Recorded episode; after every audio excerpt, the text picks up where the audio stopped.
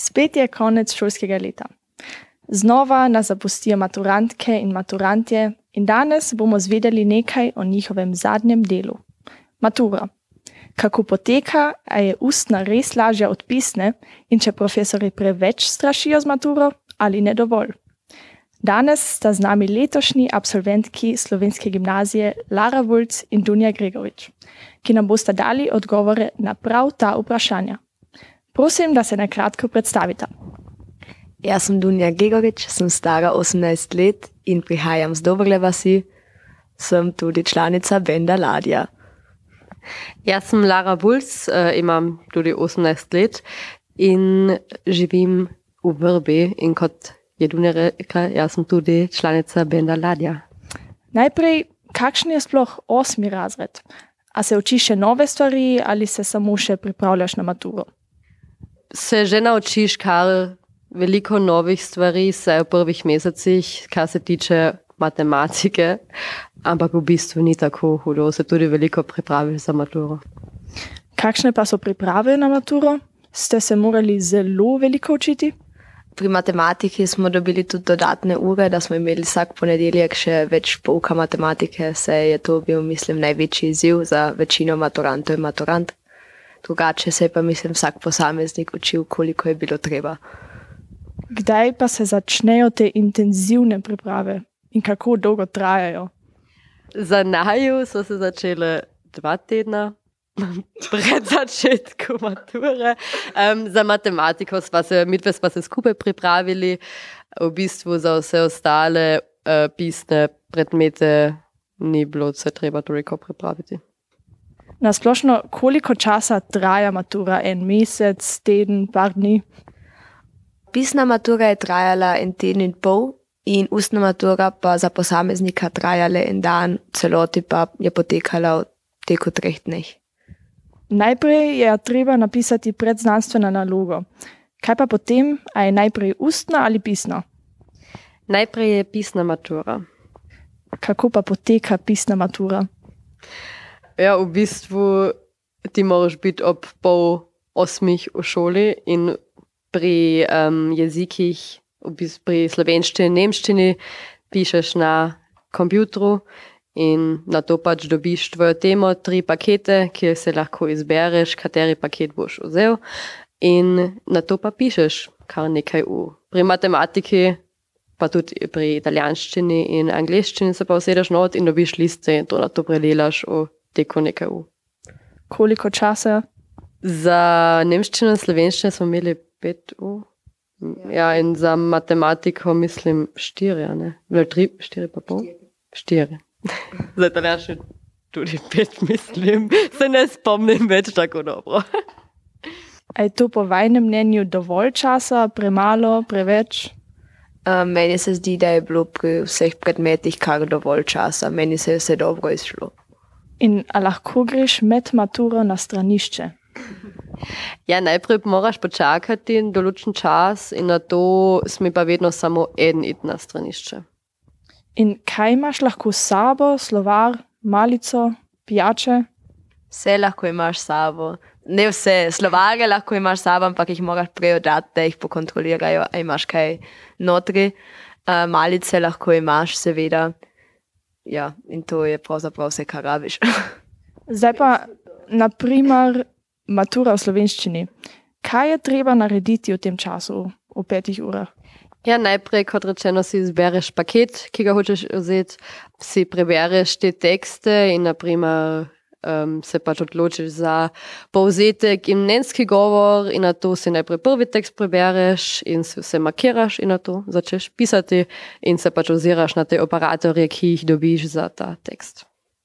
Katere teme so to bile pri vas? In kaj so želeli pri posameznih temah?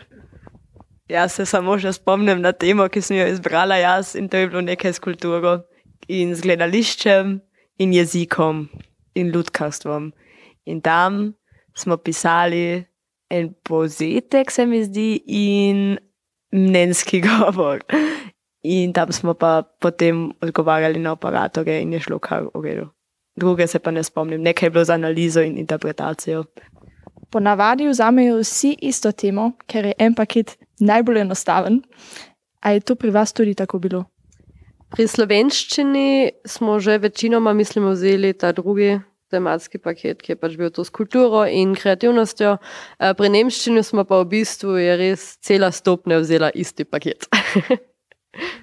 A ste tudi vi dve vzeli najlažji paket? Ja. Za me osebno bi rekla, da to je bilo najlažje. Ja.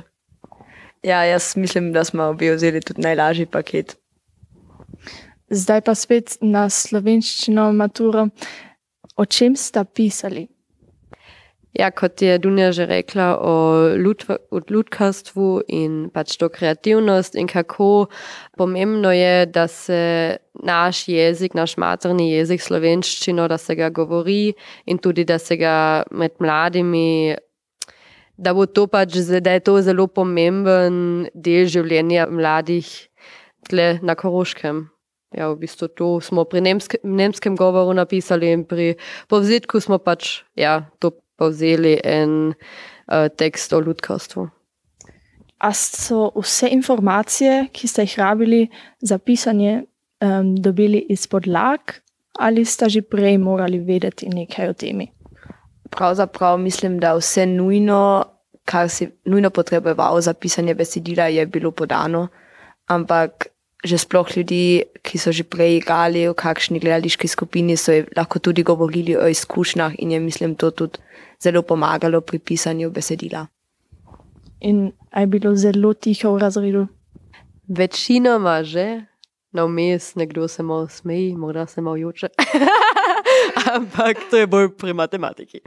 ne, ampak večinoma je že tiho. Ja. A ste potrebovali tudi slovar? Uh, meni se zdi, da ga potem nisem potrebovala, morda ne spomnim se več prav, ampak če potem enkrat ali dvakrat. Lara, ti si mi povedala, da greš študirati nemščino, Dunja ti pa slovenščino. Kaj je bilo za vaju lažje, slovenščina ali nemščina? Meni se v bistvu oboje ni zdelo pretežko, ampak jaz se boljše izražam v nemščini. Ne vem, imam pač večji vokabular, mislim, tako da je to še en tik bilo lažje od slovenščine. Ja, moram tudi reči, da prav težave pri obeh jezikih nimam, ampak slovenščina mi je pač zelo pri srcu in se tudi rada izražam v slovenščini. Tako je pač tudi prišla ta odločitev, da bi se tudi bolj poglobila v ta jezik.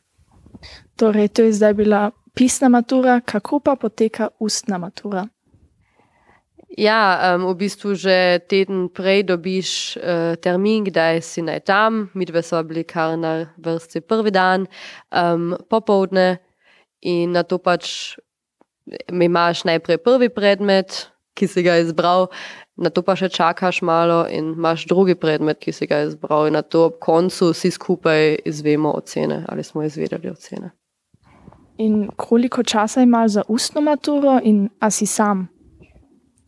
Ti, vsi kandidati, ki so um, v tem enem bloku na vrsti, se srečajo, se zberejo v eni sobi in tam se lahko tudi malo še pripravljaš, na to greš not pred komisijo in potem zbereš tvojo temo. In potem imaš pa, uh, odvisno od predmeta, od 10 do pol ure časa, da se sam v eni sobi pripraviš in si malo napišeš podatke na list, na to greš pa kar pred komisijo in imaš izpit. In kdo pa je v komisiji in kaj so te vprašali?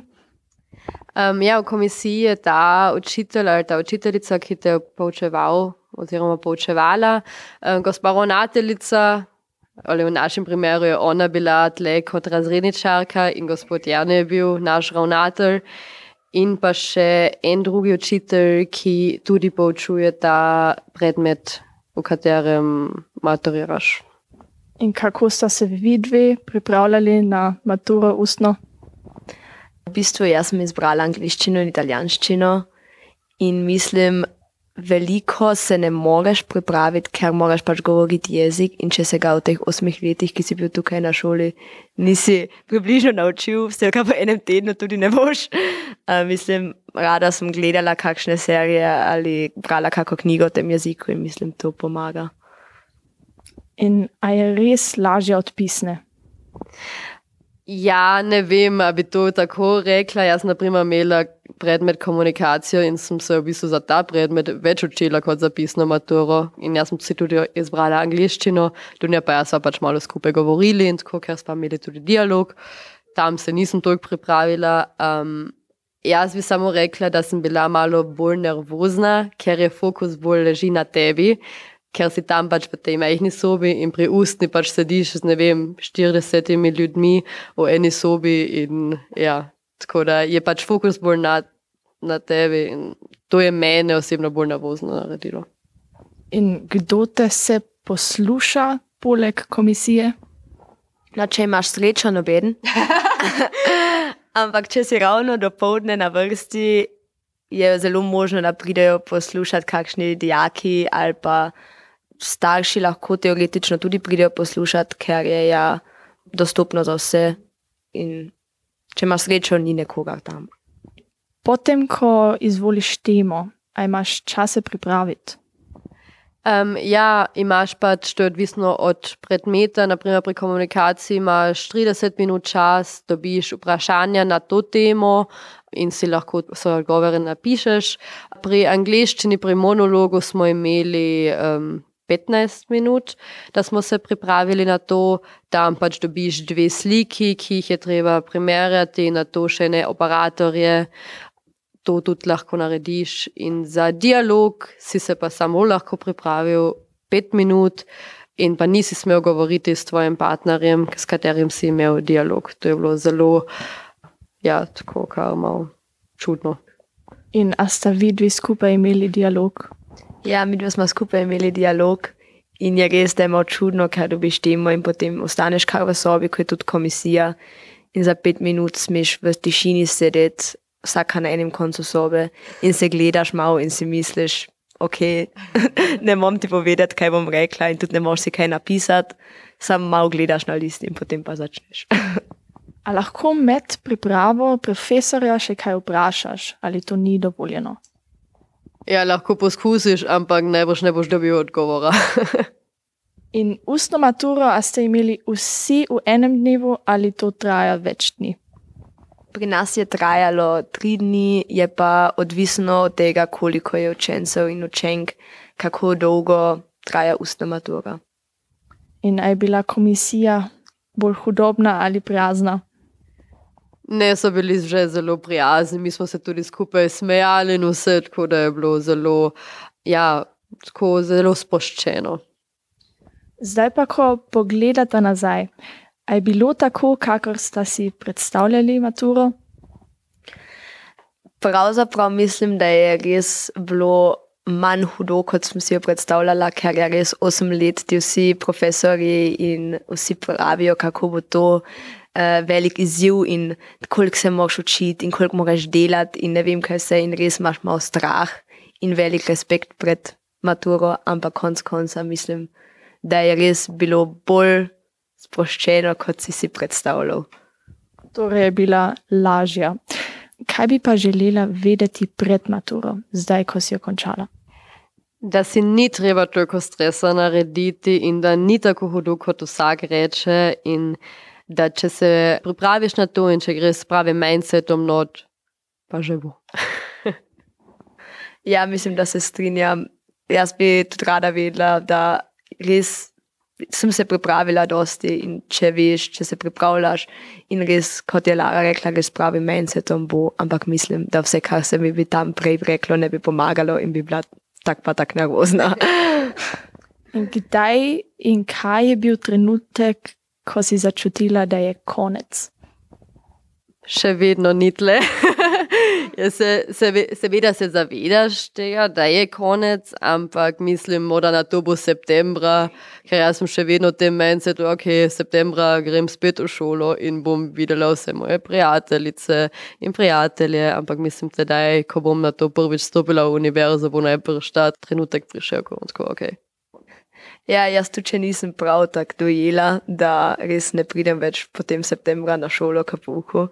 Ker tudi zdaj še vedno hodimo na šolo, ker imamo vaje z bendom.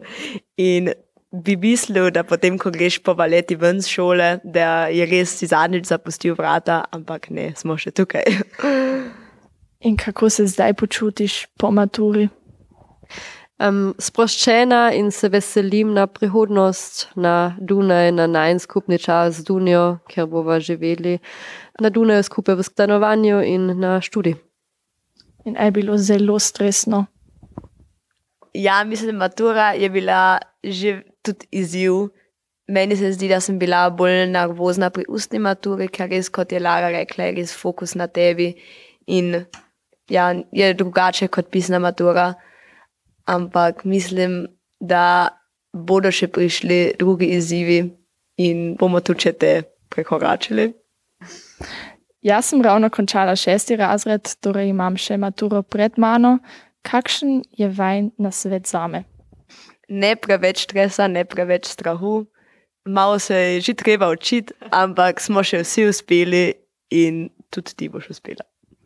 Hvala lepa za nasvet in želim vama veliko uspeha pri študiju.